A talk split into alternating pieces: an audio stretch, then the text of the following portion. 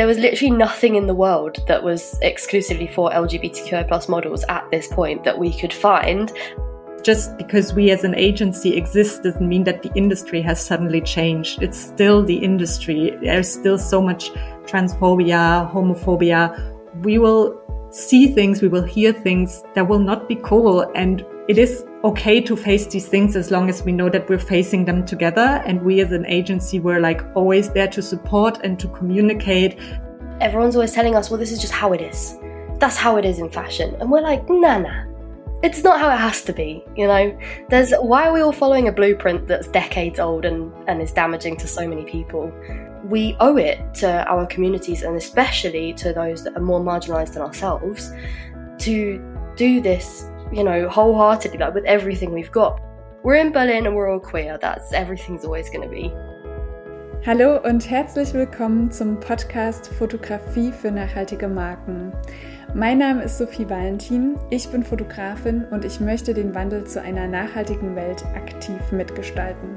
Deshalb gibt es diesen Podcast, der zum einen eine Plattform bieten soll für Menschen, die einen nachhaltigen Weg eingeschlagen haben der dich vielleicht sogar zu mehr Nachhaltigkeit inspiriert, der als Netzwerk dienen soll und der zum anderen Tipps und Inspirationen liefert, wie Fotografie als Kommunikationsmittel erfolgreich eingesetzt werden kann. In der heutigen Folge treffe ich Cora und Max. Die beiden haben vor zweieinhalb Jahren die Talentagentur Uns gegründet. Uns ist die erste deutsche LGBTQIA-Plus-Agentur und warum Sie sich für diesen Schritt entschieden haben, erzählen Sie gleich. Und ich möchte eigentlich gar nicht so viel vorwegnehmen, denn ich kann dir nur ans Herz legen, die Folge bis zum Ende anzuhören. In diesem Gespräch finden sich so viele schöne Denkanstöße über die Modeindustrie, Fotografie, Nachhaltigkeit, Kommunikation und der Umgang mit unserem Gegenüber. Ich wünsche dir einfach ganz viel Spaß beim Hören und hoffe, du kannst eine Menge Inspiration für dich mitnehmen. A very warm welcome to you, Max and Cora. I'm super happy that you're here and that we are speaking about your agency today. And I would say, please introduce yourselves. Who are you and what do you do? Who wants to start?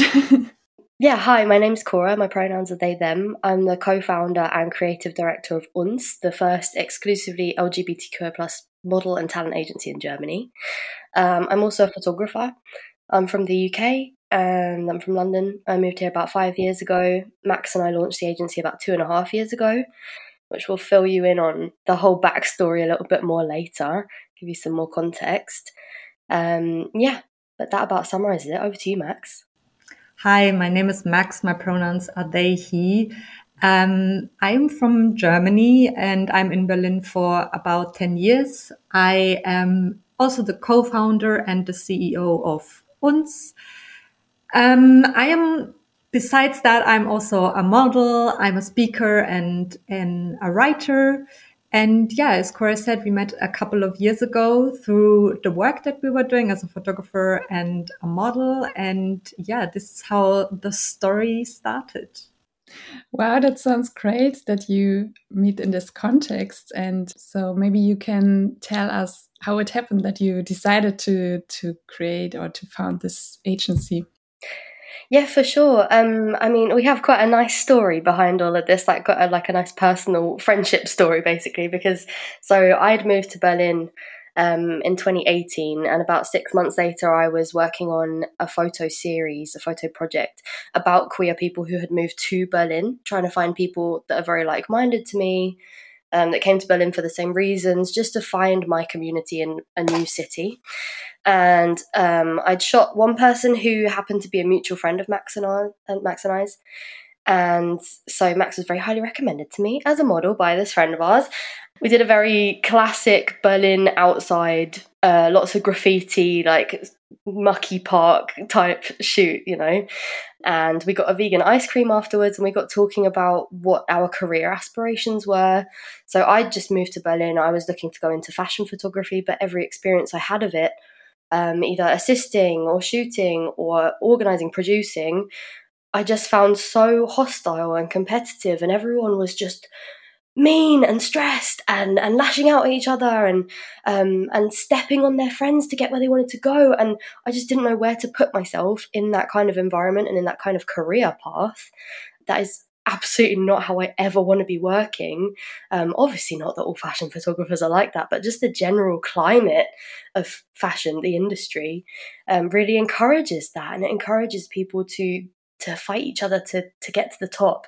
So I wanted to get to a place in my career as a photographer, way before we knew anything about an agency, where I could be in be surrounded by like-minded people who want to raise each other up, lift each other up, and get to the top in, a, in an ethical and comfortable and friendly way rather than punching left and right to get where you want to go. Yeah, Max, maybe you want to say a bit about where you were at that point in our lives as well. Yeah, so um, as I mentioned, I I was like modeling on the side a little bit, mainly with like friends and um, photographers that I found on Instagram.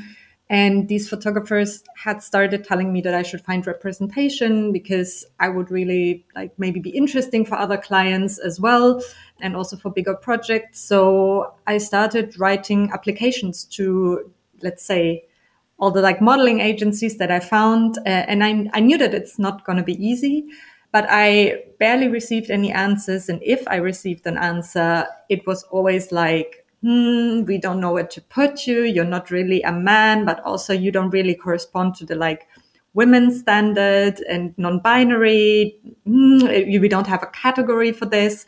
And I was mainly told that there is no, um, like no demand for someone like me. And I found that so absurd because on one hand side, uh, like capitalism and the economy wants me to buy products, wants me to buy like clothes or something, you know, but at the same time, they tell me that I don't exist in their like concepts, which was for me very, yeah, just absurd thought. Yeah. So I thought in this moment, I was like, okay, maybe these standard modeling agencies are not my type of thing. So I thought I'm in Berlin. I'm just going to Google queer modeling agency Berlin and going to go to one of the many. That's what I thought. Um, because there's so much visible queerness in Berlin and it turned out that there was nothing there was no agency uh, at the time and then i like started googling a bit further but not even anywhere else there was an agency that was specialized on representing lgbtqi plus people um, so to be honest at this point i just gave up and thought okay then this is not my path there was literally nothing in the world that was exclusively for LGBTQI plus models at this point that we could find. And it was after a, a, whole ton of Googling as well. So I think we can quite confidently say that. Um, so yeah, I have a background in music. I studied music for five years as a singer. And a lot of my musician friends had made their own record labels, even if it was just an Instagram, just an email signature. Totally fake it till you make it, really nothing behind it just a way to get a foot in the door because the second that you're represented by a label, by an agency, whatever industry you're in, you show other people and potential clients, potential networks that you are worth someone's time and resources and energy. So, this was the thinking behind my friends making their own music record labels. And I'd had a thought oh, maybe in like 10 years when I'm sick of trying to make it as a fashion photographer, I'll get a bunch of queer friends together and, and we'll make a, a, med- a modeling agency just for us, you know? And I'd like briefly mention this to Max because obviously when Max was saying that he was looking for an agency that was especially for LGBTQI plus models. And I don't remember us talking that much about it when we first met. I think we were like, oh, wouldn't that be great? Very nice. Let's hope someone else does it. And then six months later, the first lockdown happened. And Max texted me saying, I can't stop thinking about this agency idea. Do you want to do it? And do you want to do it together? And very shortly afterwards, we both lost our like pay the rent, unfulfilling, unsatisfying jobs. So you know, we were at home. I was stuck in the UK. Max was stuck here for months while people were making like banana bread and whatever else it was in the first lockdown, frothy coffee and shit. I mean, I absolutely tried that too, and I'm sure Max did. But we decided this would be a great time to start a business in the most weird time that any of us have ever experienced. And also, as two people with no business experience, like we we weren't entrepreneurs before this so Max had Max will tell you in a bit, but had a bit more of a background to do with, you know, Max had an idea of the practicalities of what it was to run a business. I had the delusional vision of what it was to run a business. And so together we met the reality with the dreams and, and got it off the ground during the first lockdown. So we had weekly Zoom meetings when Zoom was like a brand new thing.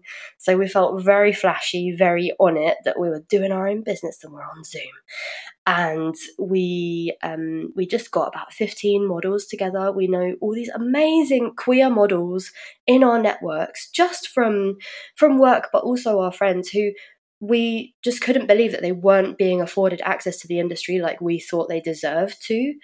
Um, so we were looking around at all these people thinking you are so amazing. You're you're so driven. Your work ethic is amazing more than i've ever seen in like any cis white man working in a job where he hasn't worked half as hard as you do, but he's up here and you're down there, you know? So we realized very quickly, as the people that we are with the privileges and the resources that we have, we owe it to our communities and especially to those that are more marginalized than ourselves to do this you know, wholeheartedly, like with everything we've got, because we're also not the kind of people to half ass anything. You know, if we're going to take up a project, we're going to put everything we have into it. So, this combination, like a strong feeling of duty and responsibility, as well as our own personalities of, well, I'm going to put everything into this, into whatever I do, I think coming together has brought us to where we are right now. Wow. Thanks a lot for sharing this story and these thoughts. I'm super touched right now, I have to say, because it's super inspiration. First of all, you you were speaking about the fashion industry, and I also have this similar thoughts like, okay, where can I find myself? I'm not this bossy pam pam pam and i really want to stress myself the whole time and i have the feeling fashion industry has to be like this but you show. No, it it can be in another way, and it's great that you decided to go this way and to offer this for for other people. And great, thank you so much. That's a main part of our ethos as well. Is that everyone's always telling us, "Well, this is just how it is. That's how it is in fashion," and we're like, "Nah, nah." It's not how it has to be, you know. There's why are we all following a blueprint that's decades old and and is damaging to so many people? We absolutely don't have to be functioning like that anymore. Yeah, exactly. How many models do you have right now in your agency? Oh, that's a good question. We started with around 15 models and a handful of creatives. Um, creatives means also photographers, videographers, hair and makeup artists, um, stylists. But I think at this point, especially our model section grew so much, we might be at around 80 at this point. What do you think, Cora, or more? I think we fluctuate around 80 or 90. There was a point where we were very close to 100 and then some people, you know, they move away, they drop away because they're they're moving away from modeling, things like this. So it fluctuates, but probably around 80 to 90, yeah. Yeah, wow, cool. and um, what requirements do talents have to meet in order to join you? I think this is something that's changed quite a lot since the very beginning. At the very beginning, we were like, we are open to give anyone this opportunity because also we were so brand new. We didn't even know what an agency was or what agents do when we first started this, so it was a complete guessing game. Um, there was absolutely no rule book, you know, like there's so much gatekeeping in the fashion industry for every for all sorts of things. There's no one one place that you can go and find the resources you need to tell you what to do to get where you want to go.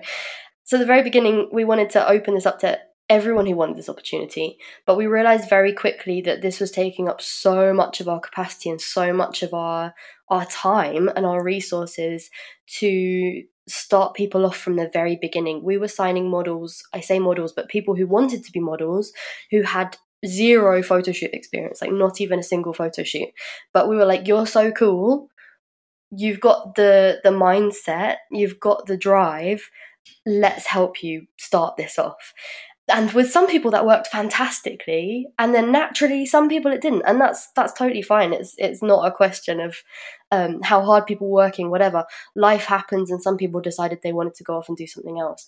But quite quickly after, maybe six months, we started to reevaluate how easily we were onboarding models. Um, we always have a Zoom call with applications that we really like. So at first, we were basically taking everyone. And then we realized, okay, we've got quite a lot of people that are just sitting on the website. They're, they've got full time jobs, they're doing other things, and that's totally fine. But what are we doing with these people?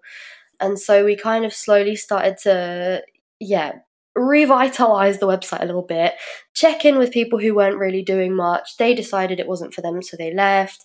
We'd get more people in, and now we're very much set on people who have experience. And when I say experience, I don't mean like flashy big campaigns, absolutely not.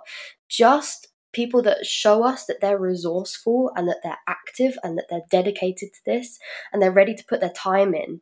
Because you know you can always find a photographer on Instagram in your friend circles even if it's just a friend who's not a photographer to take some really cool photos. If you've got that eye for for a portfolio for portfolio material if you've got some kind of a creative eye you can always make your own portfolio. So it's and again this this kind of there's a lot of gatekeeping in fashion and so people don't know that that they can again totally fake it till you make it. In every area of your life probably except from like medicine or something you can fake it till you make it.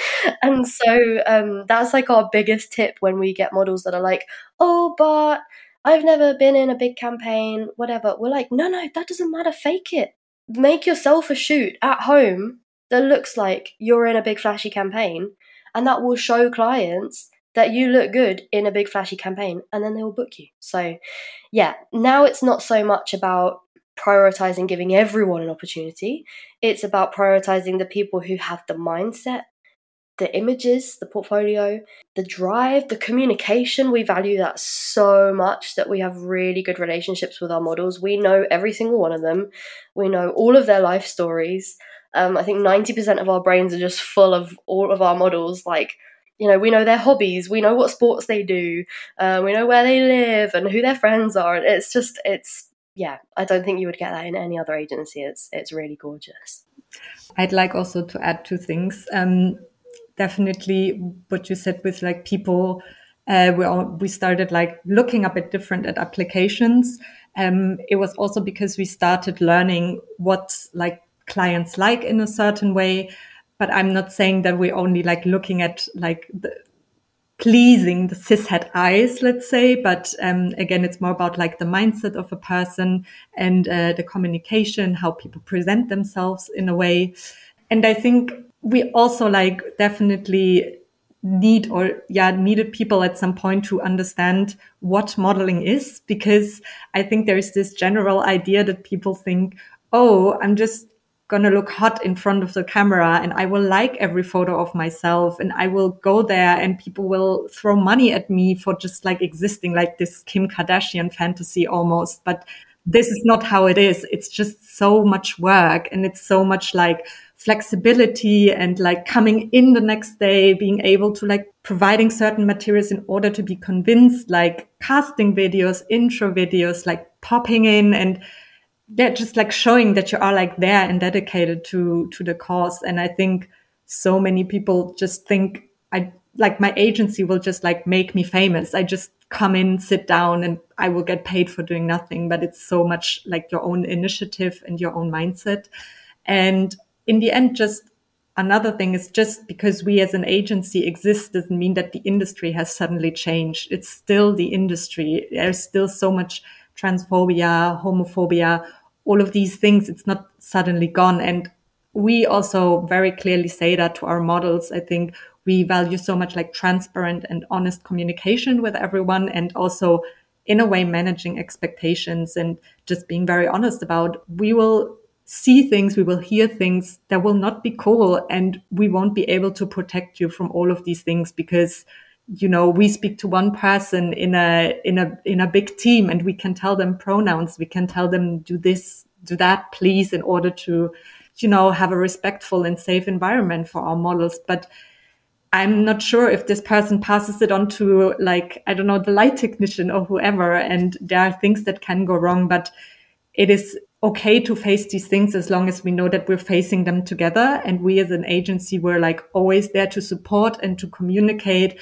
and yeah, also like to sort out things afterwards to give feedback. And I think that's like, yeah, one of the, the things that we're doing the most speaking to clients, communicating and uh, making sure everyone's okay as far as it's possible. Absolutely. That's like 90% of our day is advocating for our models, for our community, for our networks, etc. For each other, that's a massive part of what we do as well. You know, we often um, we're often on panels or when we're in meetings with clients and one of us is misgendered, we have a little organized agreement that the other one will correct. So if someone misgenders Max, I will be like, no, no, it's they, it's he, you know um, which is really nice. But just circling back again um, to your original question about applications and how and how we choose who comes in, what I always really like is that Max is very methodical. And you know, we get an application, it comes up in the inbox. We're both like, "Oh, did you see this person?" We have a look together.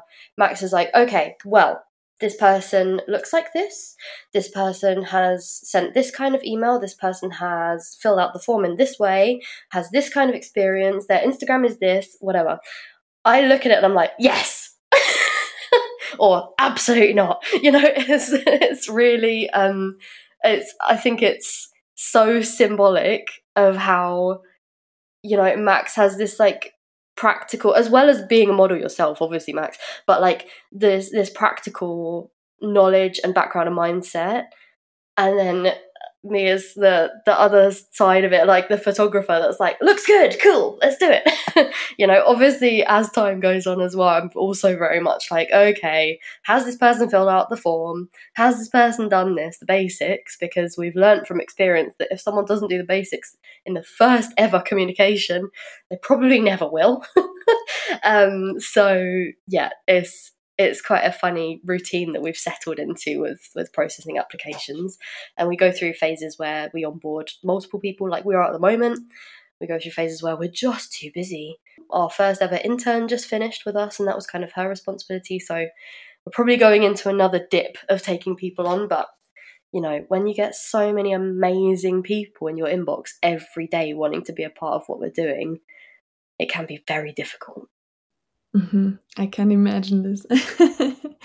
yeah, but it sounds so nice that you have this deep connection to your models. I think it's the most important thing, even for everything.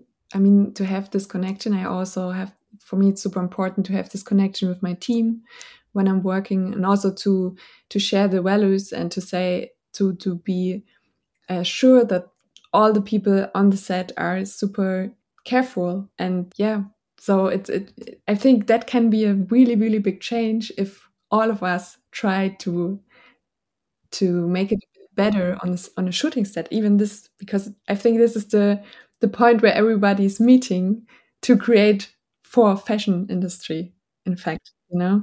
Yeah.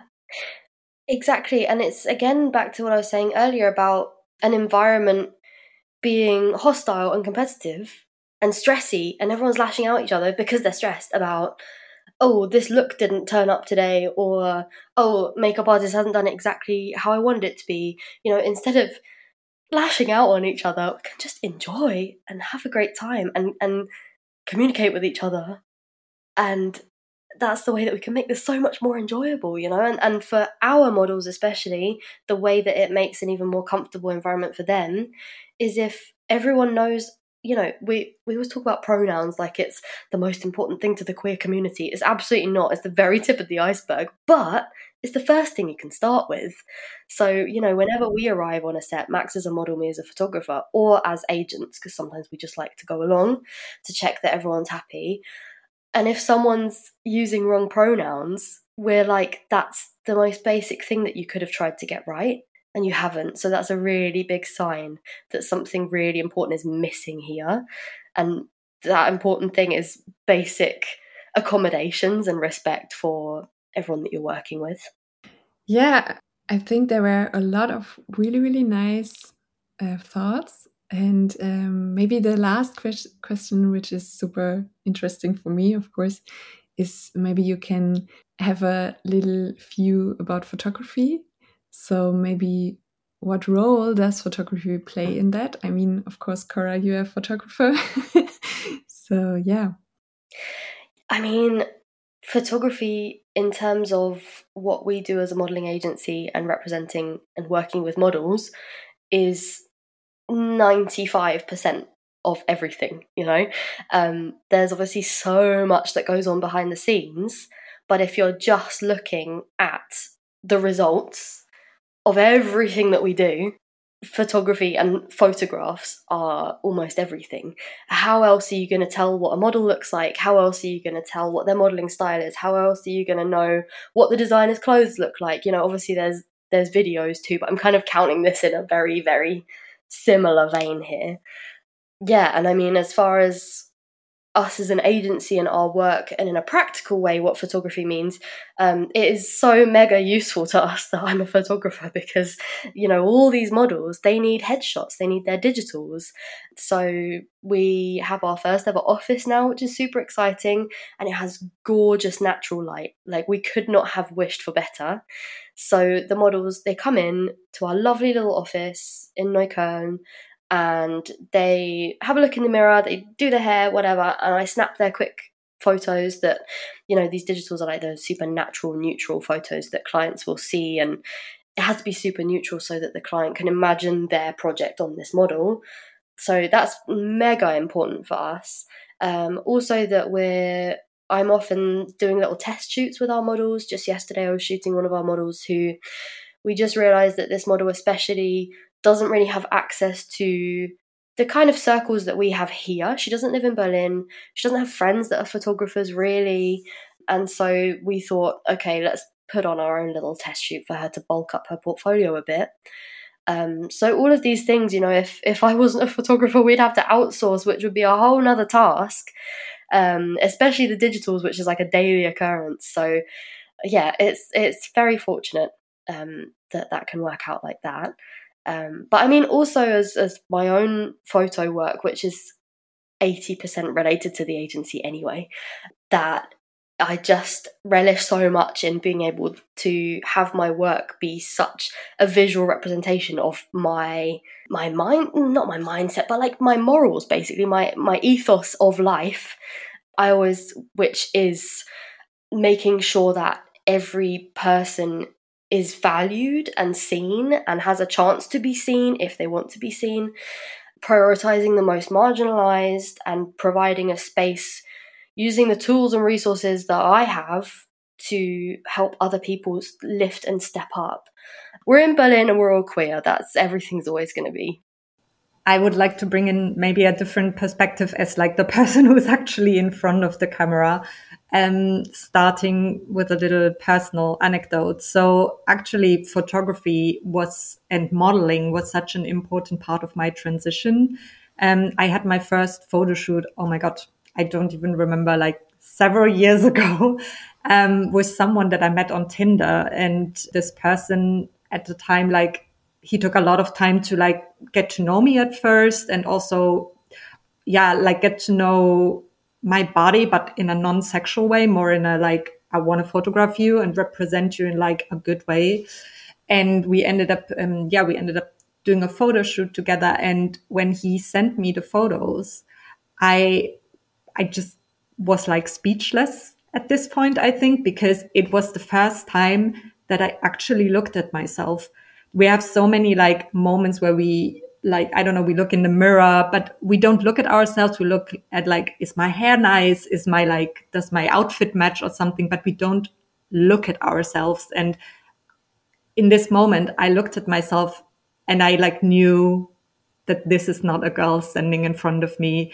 And uh, i think it like kind of slowly evolved also with like meeting people here in Berlin, like being like open to learning more things about gender, reading things. And I found it so like beneficial every time I worked with especially queer people um, that were able to like portray me in the way that I see myself. And that is so, so beautiful. And now like coming to like photographers, I think there is so much more to photography than um, you have an expensive camera, you have a good lighting, you have a good idea. Really, photographers out there, take your time to look at your model properly, get to know them and see their their beauties and also see how they want to see themselves. And I think in this moment, it can be so like photography can be such an empowering and also powerful tool when um, we look in a campaign or like when we see people, especially like us from like different marginalized community, you see someone on a on a screen or like on a big billboard and you see their beauty and you see their like see them shine and like being so like them their radiant selves in a way you know this can be like so amazing and so powerful. And yeah i really wish that a lot more photographers would like take the time not only to learn about um, how to use a camera how like how to edit things which is also an important part. But you know it's also about who am i which position am i taking as a photographer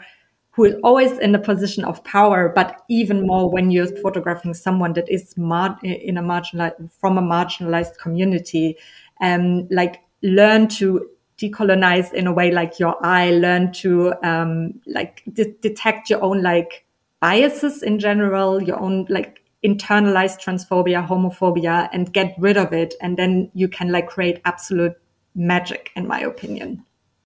Absolutely. And again, with photographers having such responsibility, I think so few actually are aware of this, of this power dynamic and, and the power that you have over someone when they're standing in front of your camera. And I think a lot of, not only in photography, but also in fashion, in anything that involves photography, which is many, many industries, could benefit so much from every photographer just taking a second to think, where am I in in this power dynamic in front of this other person? And you know, because I couldn't give a shit about what camera I'm using. I couldn't care less. I really, I really, I'm not interested in the technology whatsoever. Um, it's so much just about the person that is standing in front of me, and I think so many photographers lack that basic thought of this is a human with a story standing in front of me you know, and that's I think that's a very important thing to consider when taking photos of someone. Yeah, you're capturing a moment of their life and a moment in time, and that's a mega important thing to to always have at the front of your mind when photographing someone. Yeah. Yeah, my point when I decided to study photography was in Budapest. I did an exchange year there, and there was an um, a professor in photography and he told me it doesn't matter what camera you have because I was always afraid of the technique and cameras and I was like I, I don't have enough money to buy such an expensive camera to be a professional. And he said it, it, yeah it doesn't matter which camera it really depends on your eye what eye you have and what view you have on this and your connection. So that was really powerful for me to be to get motivated and to say okay I will practice it. I will, yeah, practice my eye. I don't know if I can say this. sure. Yeah, yeah, yeah. And you could use a like 2007 flip phone camera if you wanted to and still make the most beautiful photos anyone's ever seen. Again, when I say I don't give a shit about my camera, I really mean that. Like, I'm so grateful for having a nice camera, but I was using a really, really poor one before um, and still taking really cool photos because you know it's it's 90% 99% about your eye and your connection to whatever is in front of you. And it doesn't have to be a person. It can be a landscape. It can be still life whatever. Yeah for sure. You could take a photo on anything and take a bad photo or the best photo you've ever taken. Nice. Yeah just one little thing maybe we can speak about is the sustainability because um, yeah in this podcast i'm normally inviting sustainable brands but for me it's super important to open it. And of course we were talking about the fashion industry and for me it's this point that we have to to find another view on it. So but you are also working with sustainable brands or for you it's also important. So maybe you can give us a little view on this Yeah, for sure. I mean, we have quite a unconventional view on sustainability because we realized we were being invited to a lot of sustainable events. Um, we were in networks with a lot of people that focus on sustainability and fashion, and we couldn't work out why it didn't sit right with us. We'd go to these events, we'd talk to people, and we'd just leave thinking, "Oh, that they that wasn't our scene." Like we as individuals care a lot about our entire lives being you know not damaging anything not damaging people not damaging the environment. I've been a vegan for over 7 years you know like i put the time in. But as a modeling agency if we were only to work with sustainable brands we would book one job a year and it would pay 20 euros. Do you know what i mean? Like it's it's so much of the sustainability conversation in Germany, I don't know about other countries. The UK not so much. I think here though is so much about like the bio Baumwolle, the the like organic cotton and and where did it come from? But there's so much more to the conversation. And so our stance on sustainability, the way that we take action towards a more sustainable future in fashion is we're thinking about how sustainable is this industry for people to enter it, to pe- for people to work in it, for people to thrive in it, for people to exist in it, and also to excel in their careers. So we view our sustainability as an agency, as uns, as creating an environment where people can come into fashion and they can do their good work, they can enjoy it, they can stay there for a long time, um, they can have a fruitful career and not have to suffer and not have to fight their way through every single little thing. That is kind of our our way of interpreting it. Again as individuals we do what we can to you know we don't print tons of stuff and we we use our reusable lunchboxes just all these little little things that we can do. But again if we were to only book sustainable jobs brand um, jobs with sustainable brands it would be so few. It really would. I wanted maybe like just to add that I've been like asking this myself quite a lot. I think obviously we don't want to devalue the conversation around um, materials and also like labor and these kind of things. This is really important to have, but we've noticed several times that whenever we worked with sustainable brands or we wanted to work with sustainable brands, it starts with very like simple um, steps that made it almost like impossible. For example, sustainable brands produce less, which is like obvious, but then at the same time, they produce in sort of sample size. So a lot of our models, because we don't really care about sample size, they do not fit in the clothes, especially um, our trans models, for example, is often an, an issue that, they don't really like fit in the clothes. So um, that is already like the first issue. And I think a lot of our models, they don't uh, mind from time to time doing these jobs that are like less paid because you support a brand that you like, or you also support maybe a startup or something like that. We're all in for the, you know, helping each other to get somewhere. It's also portfolio material for the models. So um, that is always great. But yeah, then at the same time, it's if we only did that, then none of us would be where we are at the moment, and none of us could like live the life that we live. We couldn't dedicate the amount of time that we do into um, yeah into this agency, and uh, yeah, and sometimes also like I'm wondering if a lot of these brands um, that are new now that are working with sustainability they still stick to these like old concepts. They produce clothes that are like inaccessible to such a big like group of people. And i'm not even talking only about lgbtqi plus people but also people with lower income. Like how sustainable can you be if you're only addressing like the upper 1% in a certain way? That is also not sustainability. That is just like entertainment for those who yeah would like to be entertained in a certain way.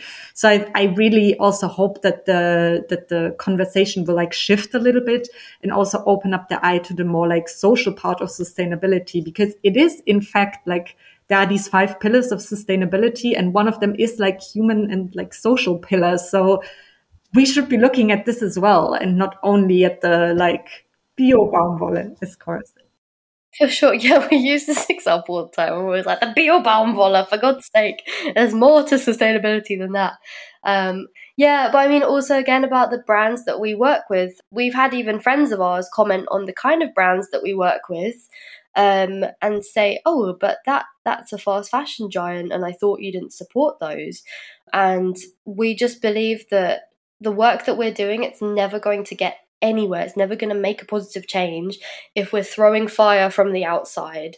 Um, we are in a position where we can work with these brands, get inside and talk to people because also you know you think of like fast fashion giants to be this one entity that you can never break. And because of capitalism it's never going to be a good thing you know? But we live in a world where this is our reality. This is the society we live in and we can we have to do what we can um, and that's all we can do. So we're in a position where we can work with these people these individuals that work for these corporations and create positive change from the inside. So I think that's what a, a lot of people don't understand about us, you know, because within our communities, even where we do have um, like very strong values, I think within our communities, we're used to being on the receiving end of of damaging corporations and and such. So we're held to a higher standard, absolutely, and that's something we like to bring up quite a lot. Is that why are we as an LGBTQI plus modelling agency, first in Germany being held to a higher standard just because we're a bunch of marginalised people, you know? Um, why is the same standard not being applied to every other modelling agency in Germany? Why are we the ones that have to do everything to such a high standard and to, you know, it completely aligned with our morals when everyone else is just going around just to make the cash? Thank you so, so much for this really, really inspiration talk. It was so nice. And I hope everyone who's listening can take something and learn something, even if it's just a little part. But yeah, I think there were so many, many important and really nice things you said. So I'm super happy that you took your time. And yeah, I'm curious how it how it goes on for your agency. I wish you all the best, of course, and maybe one day it would be super nice if we meet, maybe in Berlin, or maybe I can book a model. And yeah.